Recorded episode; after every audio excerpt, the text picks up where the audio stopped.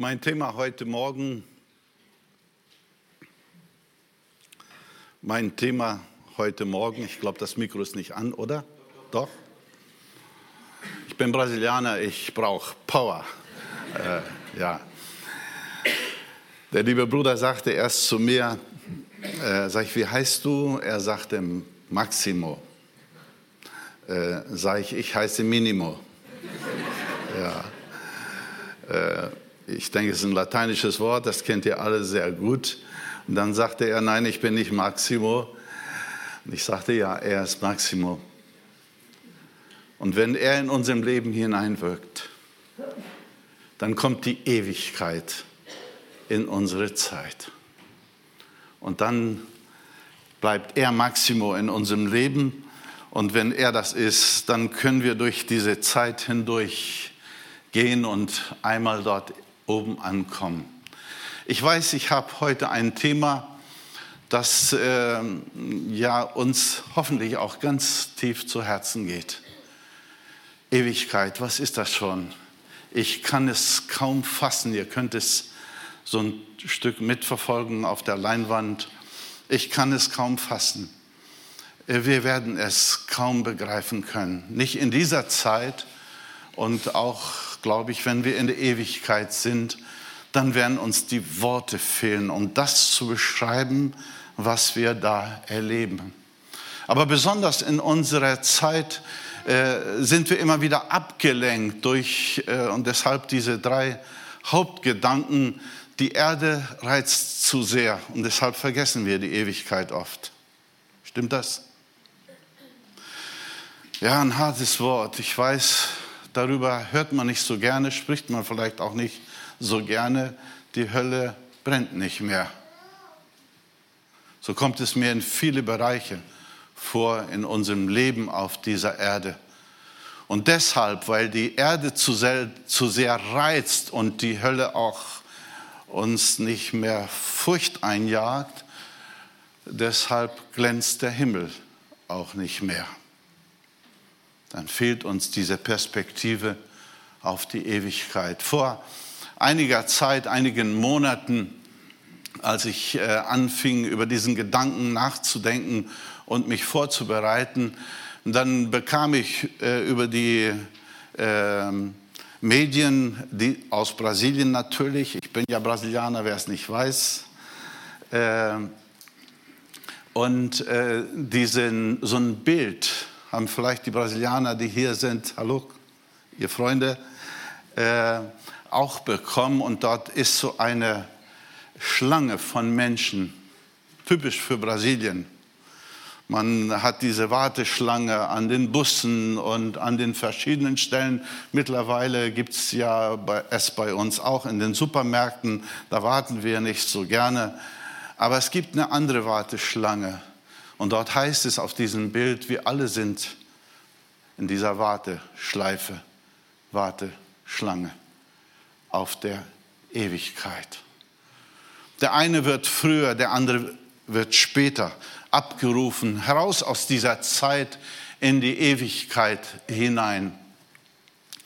Und äh, Laudate Quartett, für wem das noch etwas sagt, ein Quartett von Pastoren aus unserem Bund, äh, die haben das Lied äh, gesungen, bald kommt der Tag, an dem wir Jesus sehen. Wir wissen nicht wann, wir wissen nicht wie, aber wir alle werden ihn sehen. Jede Kreatur auf dieser Erde wird ihn sehen und wird erleben, dass es Realität war diesen Gott, von dem wir gesungen haben, den wir angebetet haben, die viele auch verleugnet haben, nicht aufnehmen konnten in ihren Herzen und ihren, in ihren Verstand, aber äh, weil sie eben von der Erde zu sehr gereizt angezogen wurden. Ein Bibeltext zu meinen ersten Hauptgedanken aus Lukas Kapitel 16 und dort heißt es,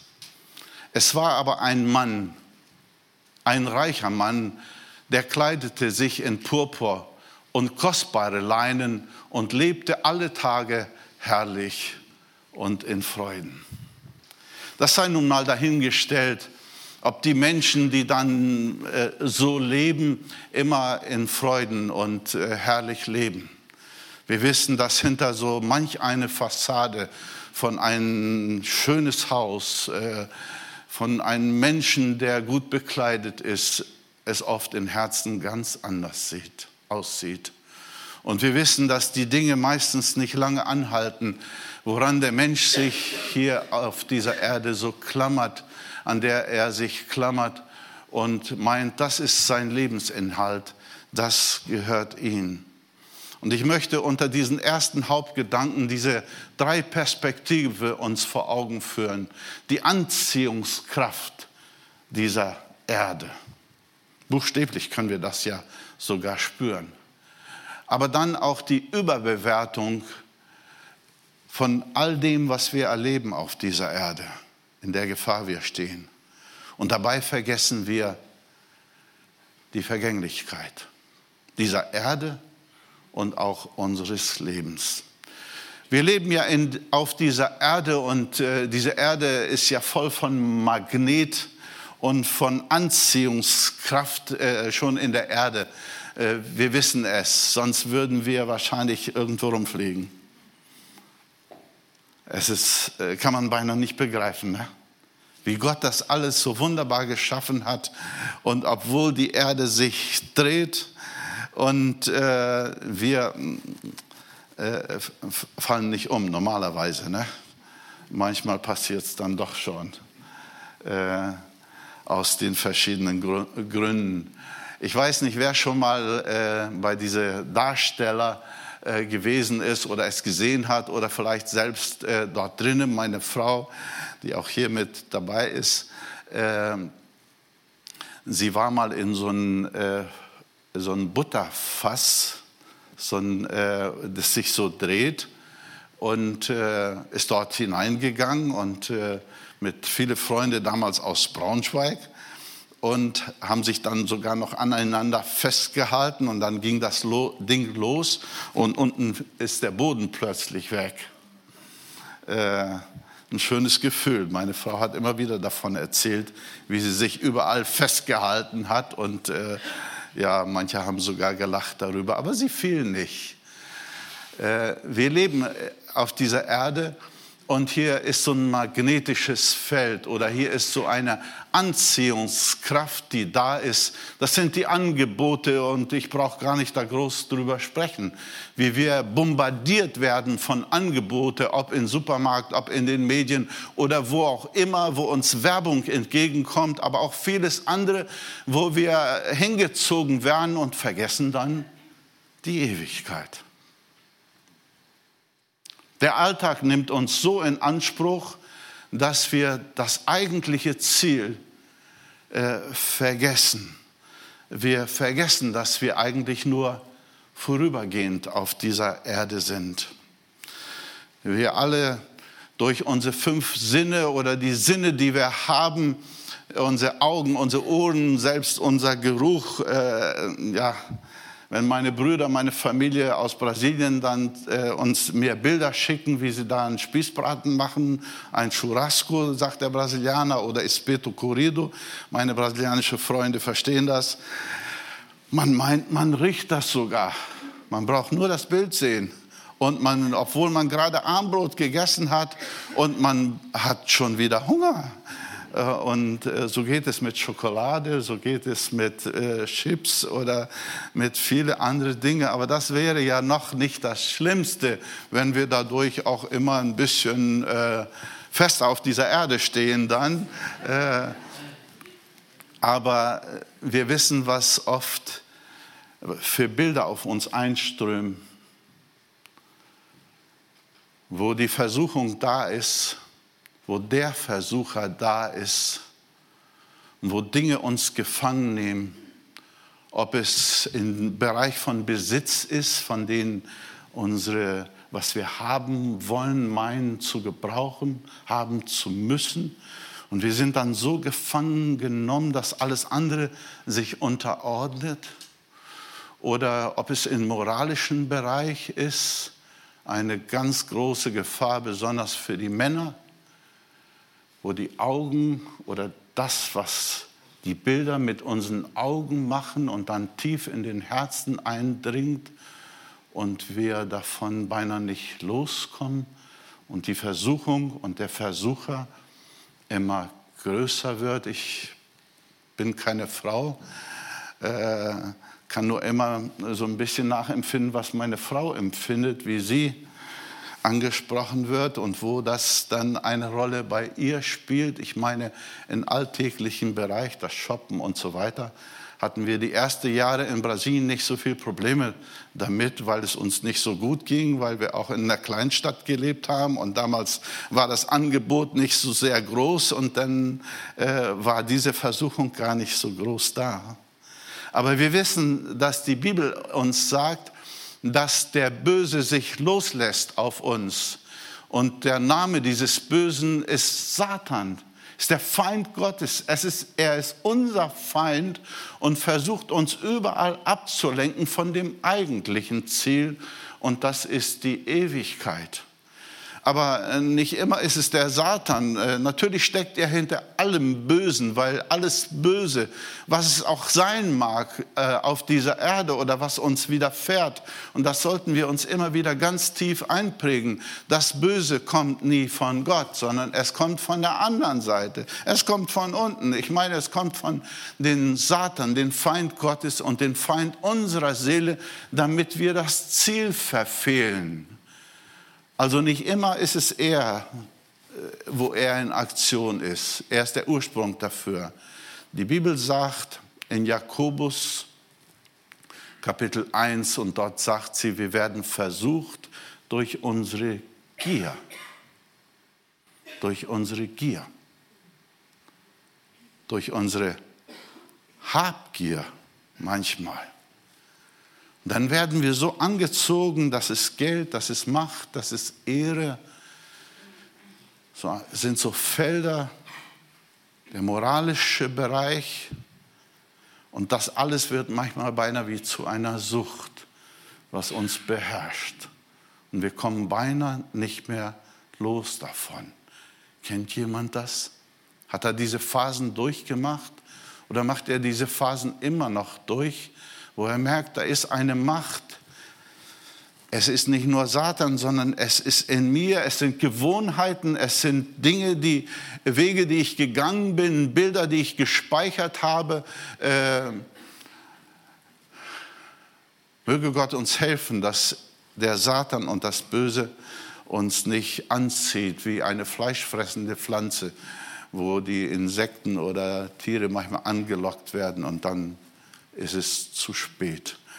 Diese Überbewertung der Erde, wenn das alles so in uns Platz gewonnen hat, die Überbewertung der Erde, ich sage es mal so, die Liebe zu allen möglichen Dingen, die nicht aus Gottes Herz stammen, die Liebe macht uns manchmal blind.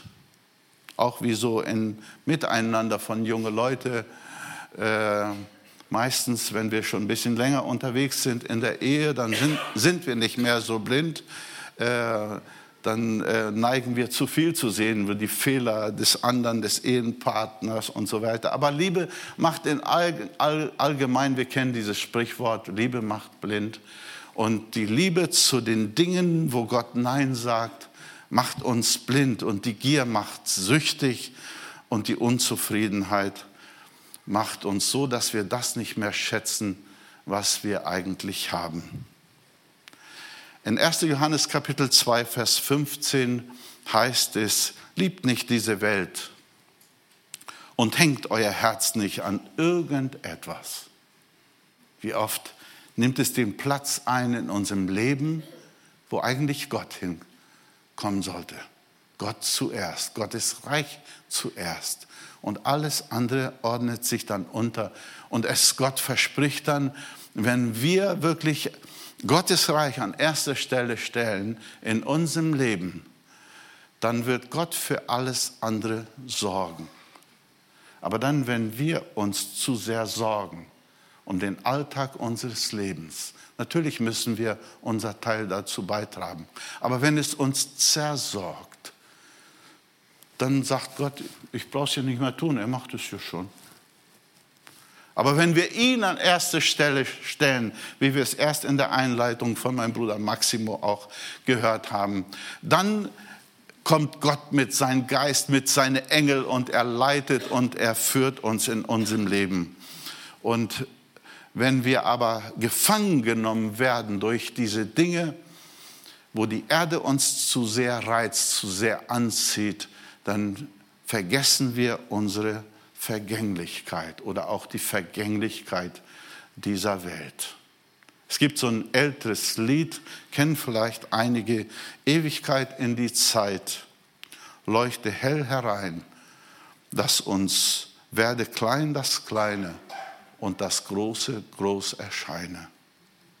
Es gibt noch so ein älteres Lied auch, was heißt, Blick hinweg um ein Herz von den Dingen der Welt. Blick hinweg und Blick auf Jesus.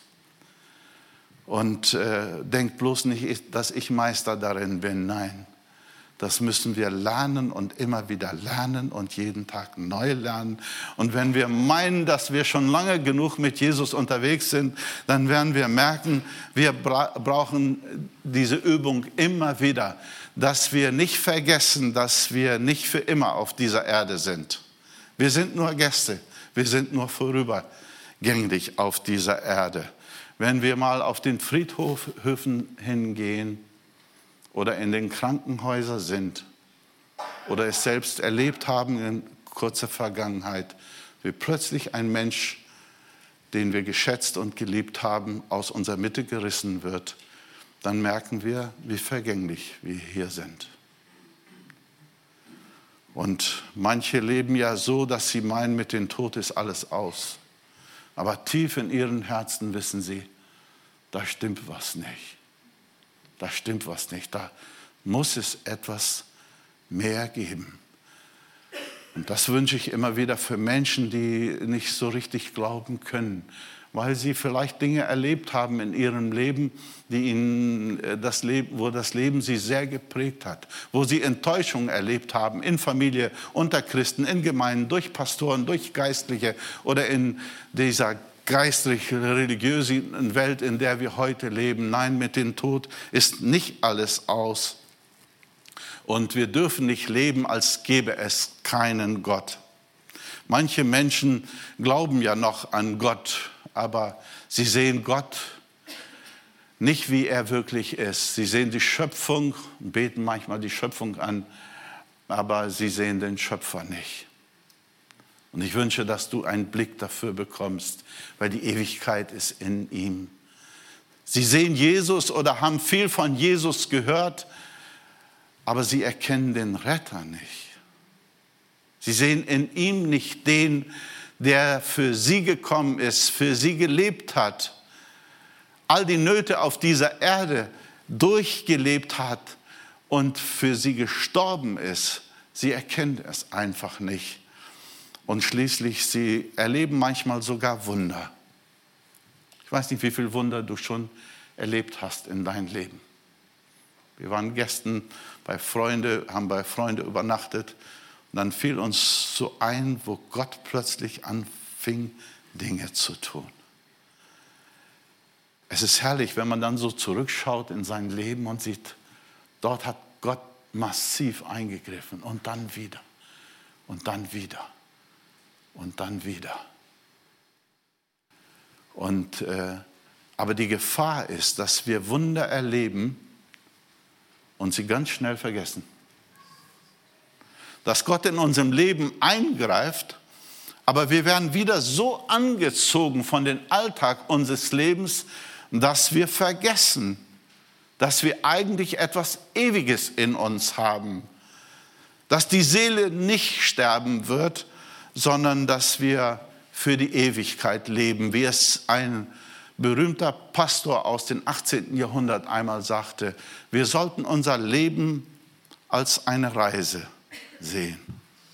Eine Reise zum Ziel. Jetzt mit meinen Worten sagte er weiter. Und wir sollten daran denken, dass wir nicht unser Leben, unseren Alltag, unsere ganze Kraft einsetzen für Dinge, die es nicht wert sind, Natürlich müssen wir arbeiten, müssen wir überleben, brauchen wir unser tägliches Brot. Und äh, das wollen wir gar nicht schönreden. Wir alle brauchen es. Wir alle haben auch manchmal äh, Überlebungsängste. Und wir, weil wir in dieser Welt leben, aber wir sollen daran denken, es gibt etwas Größeres. Es gibt jemand, der größer ist und der für uns ist und der uns herausnehmen will aus dieser Zeit hin zur Ewigkeit. Mein zweiter Hauptgedanke, und der ist hart, ich weiß, dass ich das, dass das so ist. Die Hölle brennt nicht mehr. Stimmt das? Die Hölle brennt nicht mehr. Wo hört man heute noch etwas über Hölle?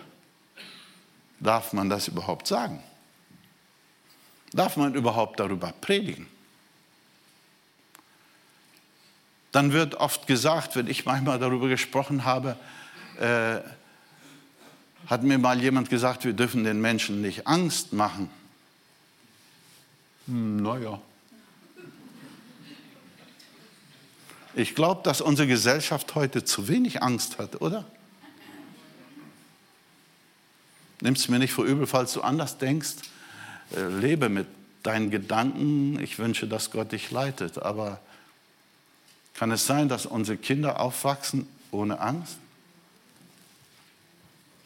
Kann es sein, dass heute wir eine Generation heranzüchten oder die schon längst da ist, Folge der 70er vielleicht sogar, die keine Angst mehr hat? Wir sind frei, wir können tun, was wir wollen. Wir leben in Demokratie, wir können tun, was wir wollen. Können wir es wirklich? Ja, Demokratie ist auch nur, die geht nur so weit, wie es bis in den Bereich des anderen reinkommt. Weil da fängt seine Demokratie an.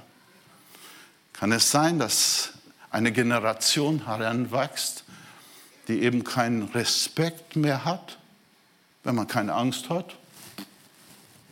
Polizei, Eltern, Obrigkeit und so weiter.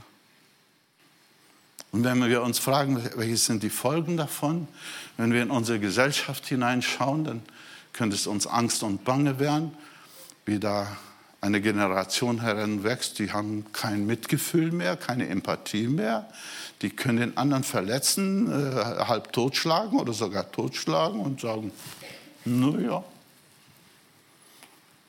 Aber wenn wir dann das mal auf den anderen Bereich bringen, und zwar die Ewigkeit. Gott, Hölle, ewig verloren sein. Dann kommt noch mal eine ganz andere Dimension dazu. Wenn wir daran denken, dass mit diesem Leben auf dieser Erde nicht alles aus ist, sondern dass da eine Abrechnung kommen muss, oder meinen wir, da muss keine kommen? Dann können wir ja leben, wie es uns gerade gefällt. Der Bibeltext von diesem reichen Mann und den armen Lazarus, als er nun in der Hölle war, dieser reiche Mann, der in Saus und Braus gelebt hat. Er starb und als er nun in der Hölle war, hob er seine Augen auf in seiner Qual. Da rief er, erbarme dich meiner und sende Lazarus, damit er die Spitze seines Fingers äh, ins Wasser tauche und kühle meine Zunge, denn ich leide Pein in dieser Flamme. Das kann man sich ja nur so ein bisschen vorstellen, wie das sein kann. Und ich glaube, es sprengt unsere Vorstellungskraft, was Hölle wirklich ist. Und wenn wir so ein bisschen darüber nachdenken, über Durst, hast du schon mal richtig Durst gehabt und nichts zu trinken gehabt? Vielleicht ist niemand von uns bis zu einem Punkt gekommen, wo es so extrem ist, dass wir merkten, ich, ich halte es nicht mehr aus. Wo Menschen Unmögliches trinken, Unmögliches machen um nur ein bisschen diesen Durst stillen zu können. In der letzten Gemeindearbeit, wo wir gedient haben, ist plötzlich gleich zu Beginn, als wir diese Arbeit übernommen haben, ein lieber Bruder umgefallen und wir haben ihn wiederbelebt und er ist ins Koma gefallen. Und er kam nicht mehr zurück vom Krankenhaus. Und ich habe ihn immer wieder besucht und äh, es wurde immer gesagt, ja, er liegt in Koma. Er hört nichts, man weiß es ja nicht so genau. Und ich habe immer wieder die Einstellung gehabt, auch wenn ich mit Menschen, die in Koma liegen, weil man das aus der Medizin weiß, dass diese Person manchmal hört. Ich stehe dort vor ihm und er hat den Mund auf. Kein schönes Bild. Reagiert nicht. Und ich merke, seine Lippen sind trocken. Ich gehe zur Krankenschwester und sage, darf ich in seine Lippen befeuchten? Ja, Sie dürfen das tun. Dann haben sie mir was gebracht und haben mir erklärt, wie ich es machen soll, damit ich es nicht falsch mache. Und als ich ihn die Lippen feucht gemacht hat, sprach er. Das hat er zweimal gesagt. In kurzer Abständen sagt er, Heimweh tut weh. Heimweh. Er war von zu Hause weg schon eine ganze Weile. Heimweh tut weh. Aber Durst ist schlimmer. Ich weiß nicht, ob ich noch viel sagen muss über das Verlorensein, wenn wir ohne Gott leben. Ich glaube schon, auf dieser Erde erleben wir es, was Hölle bedeutet. Wir brauchen nur mal die guten Menschen oder die Menschen, die Gutes tun, so ein bisschen zur Seite aus unserem Blickfeld wegnehmen und dann nur die Nachrichten gucken, das reicht schon manchmal. Ne? Oder das, was in der Ukraine passiert oder in vielen Ländern. Dann sehen wir, dass schon ein Stück Hölle da ist. Aber es ist noch nicht vergleichbar. Wenn wir all die Christen und die Menschen von dieser Erde wegnehmen würden, die Jesus haben und die noch Prinzipien haben und die noch sich bemühen, wir schaffen es auch nicht 100 Prozent, sind doch keine Engel, ne? oder habe ich schon ein paar Flügel hier? Oder so ein Heiligschein? Bin immer noch der Norbertino. Und äh, wenn wir die Christen wegnehmen würden, aus den Familien, wo einer Jesus hat und die anderen nicht, aus einer Firma, wo einer oder mehrere Jesus haben und die anderen nicht, oder in unserem Dorf, in unserem Umkreis, in unserer Nachbarschaft, dann würden wir anfangen zu spüren, welche andere Werte regieren. Und das ist das Ich, das ist die Habsucht. Und daraus folgen nicht, damit will ich nicht sagen, dass die Menschen ohne Gott, ohne Jesus nicht oft ganz feine Menschen sind. Aber die Kultur, die durch Gott, durch Jesus und durch Christus in dieser Welt hineingekommen ist, desto mehr sie verschwindet aus unseren Ländern, desto mehr haben wir ein Stück Hölle auf dieser Erde. Brauchen wir nur mal dorthin schauen, wo Jesus nicht als Gott angebetet wird. Hölle. Ja, so viele Menschen haben gelebt auf dieser Erde, wie sie wollten und haben andere gegeißelt oder vergewaltigt oder Dinge getan, wo Gott Nein zu sagt, wo Gott weint über diese Erde. Und wenn wir dann an die Hölle denken, an das ewige Verlorensein und sagen würden, es braucht es gar nicht geben. Das wäre schon ein bisschen komisch. Das heißt, dass dann in die Ewigkeit das Ganze auch mit hineinkommen würde. Das Böse mit hinein. Aber dort wird es das nicht mehr geben. Die Hölle für wem? Das ist die große Frage. Und ich wünsche, dass wir nicht dazugehören zu der Gruppe von Menschen, die in diese Fila, portugiesisches Wort, in dieser Warteschlange, Warteschleife stehen und dann ohne Gott leben müssen in die Ewigkeit. Aber die Bibel sagt uns und zeichnet uns das Bild auf, dass die ewige Verlorenheit für die sein wird, die Gott den Rücken gekehrt haben, die Gott geleugnet haben, die von Gott nichts wissen wollten und die so gelebt haben, als gäbe es kein Gott. Das ist Verachtung pur. Das erleben wir ja manchmal in unserem Leben, wenn Menschen uns einfach den Rücken zuwenden. Deshalb heißt es, denn wir müssen alle einmal offenbar werden vor den Richterstuhl Christi Gottes, damit wir empfangen, was wir getan haben in diesem Leben. Es sei gut und es, oder es sei böse. Die Hölle, wie ich gesagt habe, wie wird die Hölle sein?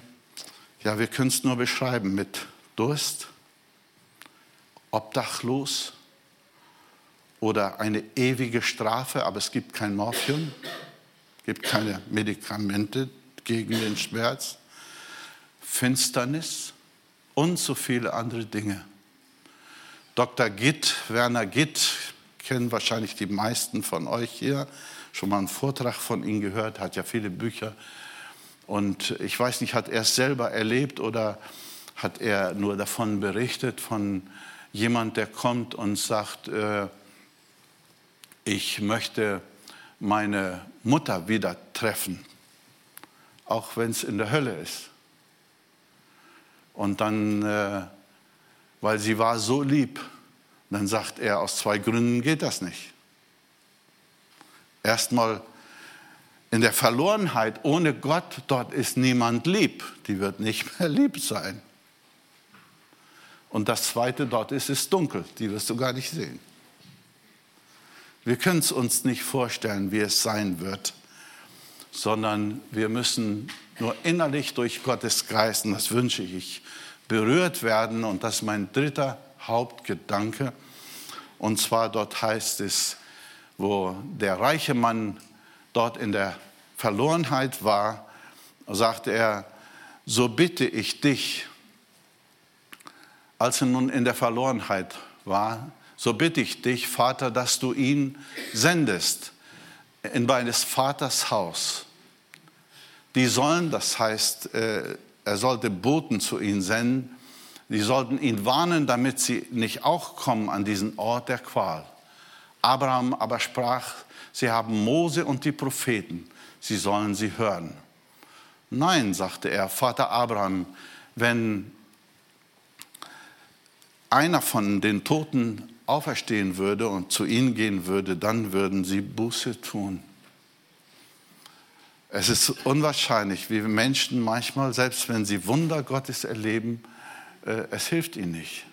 Jesus hat Wunder getan und Zeichen und viele ließen sich nicht helfen, nicht retten. Und er sagt, sie haben Mose und die Propheten, das heißt die Schriften, die Bibel der damaligen Zeit.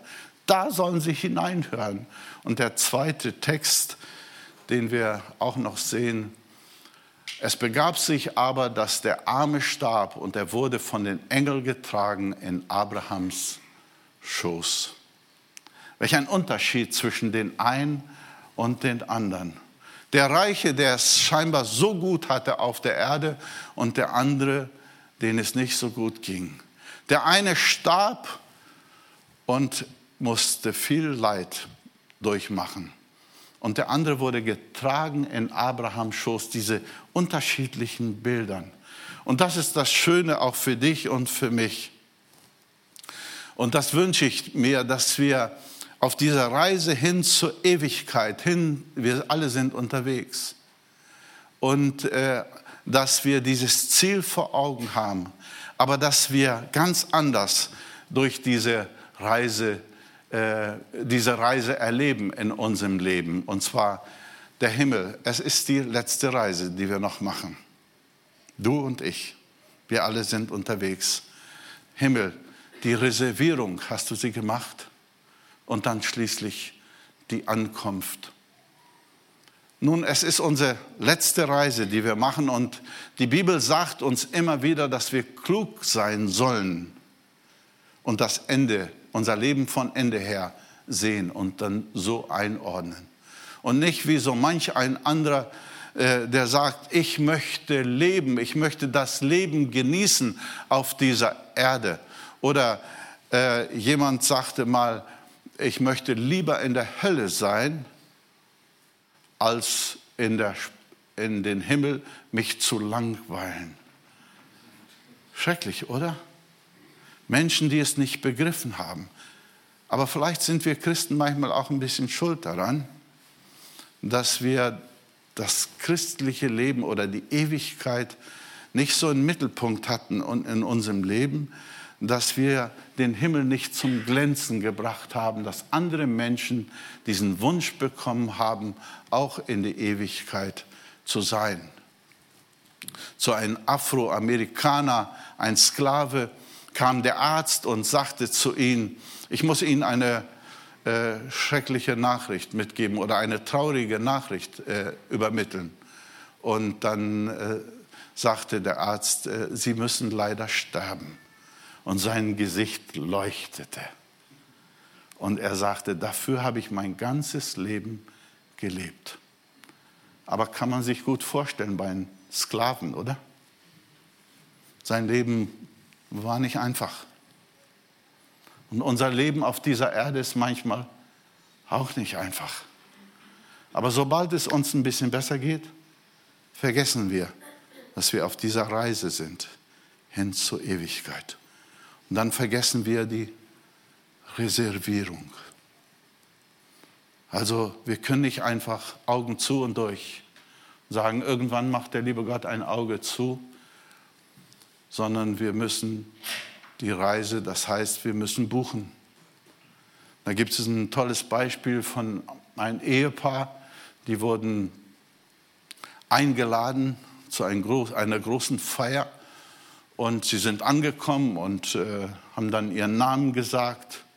Und der Türhüter sagte, leider finde ich ihren Namen nicht. Aber wir sind doch äh, Freunde von den Gastgeber. Und er sagte, nein, äh, leider finde ich ihren Namen nicht. Sie sind hier nicht eingetragen. Und dann mussten sie wieder umdrehen, nach Hause gehen. Und dann äh, sagte die Frau zu dem Mann, ja, ich habe leider vergessen, die Reservierung zu bestätigen. Ich dachte, wir kommen auch so durch. Wir brauchen Jesus in unserem Leben. Und die Bibel sagt, wer an ihn glaubt, der wird gerettet. Wer den Namen des Herrn anruft, der reserviert den Platz in die Ewigkeit.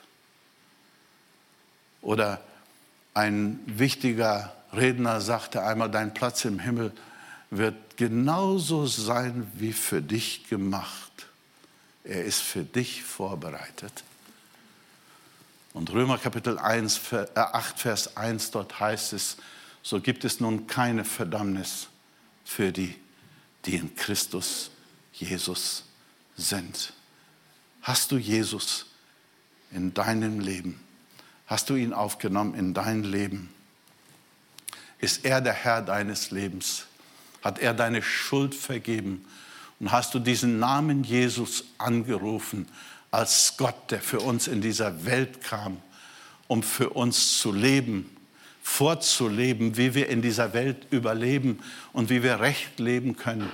Und der am Kreuz für dich und für mich gestorben ist und wo, zu denen wir kommen dürfen und dürfen sagen, Jesus, du hast für mich die Schuld bezahlt am Kreuz. Du hast gesagt, es ist vollbracht. Vollbringe es auch in mein Leben. Vergib mir meine Schuld.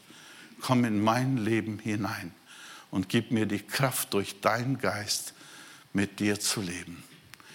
Nun, die Erde reizt zu sehr. Und deshalb verpassen wir oft den Blick für die Ewigkeit. Da ist unser Blick getrübt.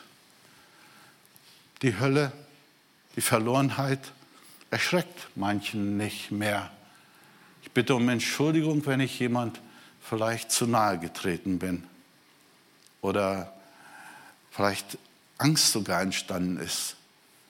Aber wenn es uns hilft, den Blick auf die Ewigkeit zu richten, wo wir plötzlich merken, da gibt es einen Gott, einen Gott Schöpfer, Richter, ja, er ist Retter in Jesus Christus. Und er ist bereit, wenn du zu ihm kommst und ihn dein Leben bringst und ihn annimmst als dein Erlöser, dann wirst du keine Überraschung haben an den Tag, wenn du vor ihm stehst. Dann wird es sein, wie die Bibel es sagt, erhebet eure Häupter. Also wenn Jesus kommt und wenn dieser letzte Tag kommt auf dieser Erde, wo Himmel und Erde vergehen werden, dann dürfen wir, du und ich, wenn wir Jesus in unserem Leben haben und wenn wir ihn mit unseren Schwachheiten und Grenzen nachgefolgt sind, dann dürfen wir wissen, er hält uns fest, er trägt uns durch. Ich möchte schließen mit einem Brief zum Himmel. Weiß nicht, ob ihr das schon mal von gehört habt. Hat jemand mal einen Brief zum Himmel geschrieben? Und er schreibt, lieber Gott, was dein Kommen angeht, Herr, komme noch nicht. Und so geht dieser Text dann weiter. Ich bin inmitten von Geschäften, die würden dir nicht so gefallen. Komme bitte nicht an einen regnerischen Tag, weil da bin ich lieber zu Hause, gehe auch nicht zum Gottesdienst und so weiter. Da gucke ich mir lieber mal Bilder an und mache es mir ganz gemütlich. Auch nicht an heißen Tagen, dann besonders für Brasilien, dann äh, habe ich eine schöne Klimaanlage zu Hause. Das ist auch besser. Aber wenn du kommst, dann äh, komme an einen Tag, wo ich im Gottesdienst bin und christliche Lieder singe. Oder am besten noch, wenn du dann kommst, dann äh, sage unserem Pastor Bescheid, dass er es bekannt gibt im Gottesdienst, dass ich auch wirklich da bin. Wir wissen, es ist ein Brief, um uns einiges zu verdeutlichen. Aber du und ich, wir sind in dieser Fila, in dieser Warteschleife, Warteschlange. Wir alle sind es. Und wir wissen es zu genau. Aber dort in dieser Warteschleife hinein kommt uns dieser Gott entgegen und sagt, höre meine Stimme. Ich komme zu dir. Ich vergebe deine Schuld. Ich nehme dich an als mein Kind. Und dafür möchte ich jetzt beten und ich bitte euch dazu aufzustehen. Herr, ich danke dir von ganzem Herzen dass du uns nicht alleine in dieser Welt überlassen hast, sondern dass du zu uns gekommen bist auf dieser Erde, dass du für uns gelebt, für uns gestorben bist. Und Herr, du siehst einen jeden von uns heute Morgen, auch an Bildschirm. Herr, lass uns deine Stimme hören. Lass uns diese liebevolle, erbarmungsvolle Stimme hören. Und hilf uns, dass wir umarmt werden von dir, gesegnet werden von dir. Unsere Schuld vergeben wird dort, wo Schuld entstanden ist.